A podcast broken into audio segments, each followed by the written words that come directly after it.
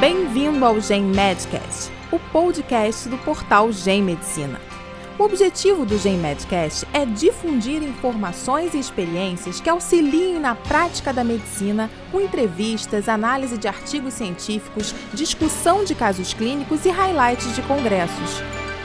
Olá, eu sou Felipe Galego, especialista em coronariopatias agudas pelo Instituto do Coração, o INCORE São Paulo. Esse áudio é para você que trabalha em departamento de emergência.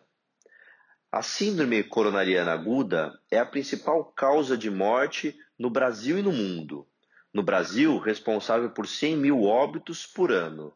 E é fundamental a sua identificação inicial e precoce, a fim de evitar a mortalidade tanto pela síndrome coronariana aguda, como pela sua consequência, que seria a insuficiência cardíaca. Quando se admite um paciente com dor torácica na sala de emergência, é sempre fundamental pensar em síndrome coronariana aguda. Vamos abreviar como SCA para facilitar a nossa conversa. Você tem que pensar nos diagnósticos diferenciais, mas sempre você precisa fazer um eletrocardiograma muito precoce, o quanto antes, padronizado nos primeiros 10 minutos.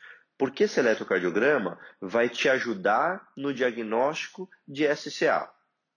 O seu eletrocardiograma ele pode ser normal, onde você ainda pode manter o seu diagnóstico de SA, mas precisa de exames de sangue, como os marcadores de necrose miocárdica, e fundamental seriar, fazer outros eletros para avaliar mudança, assim como fazer o nitrato e repetir o eletro para avaliar mudanças.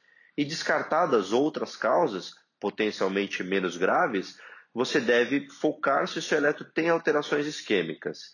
E você vai diferenciar se ele tem alteração sem supradesivelamento do segmento ST, principalmente infradesivelamento, ou se ele tem supradesivelamento do segmento ST. Isso é fundamental em relação às suas medidas sequenciais. Como padrão na sala de emergência, você vai pensar na antiagregação plaquetária, na dupla antiagregação plaquetária com AS, em um segundo anti-ADP, a depender do seu serviço, clopidogrel ou ticagrelor, e a anticoagulação parenteral, que pode ser enoxaparina ou heparina não fracionada, também mais comumente e facilmente utilizada, heparina não fracionada. Se o seu paciente não apresentar supradesivelamento do segmento ST, você vai manter antiagregação, anticoagulação e programar a estratificação, habitualmente invasiva, mas vai depender do seu centro. Mas se o seu paciente apresentar supradesivelamento do segmento ST, o seu atendimento precisa ser muito breve. Se você tiver um centro de hemodinâmica, mandá-lo imediatamente para o cateterismo a fim de se proceder à intervenção coronariana percutânea. E se não houver centro de hemodinâmica no seu serviço, precisa ser feita a fibrinólise, a fibrinólise imediata. E essa é uma causa muito frequente de morte na sala de emergência ou nos dias subsequentes, ou evolução para insuficiência cardíaca. Então, para se definir como um paciente sem é, supradesivelamento do segmento ST, é fundamental fazer o eletro, seriar o eletro e fazer derivações até fora do habitual, que são as 12 derivações, como V7, V8, V3R e V4R, a fim de se identificar o supradesivelamento e se fazer o tratamento o mais precoce.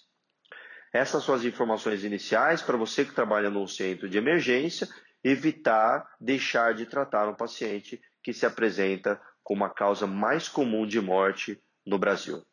Até breve.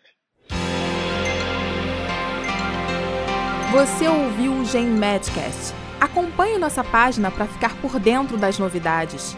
Até o próximo podcast.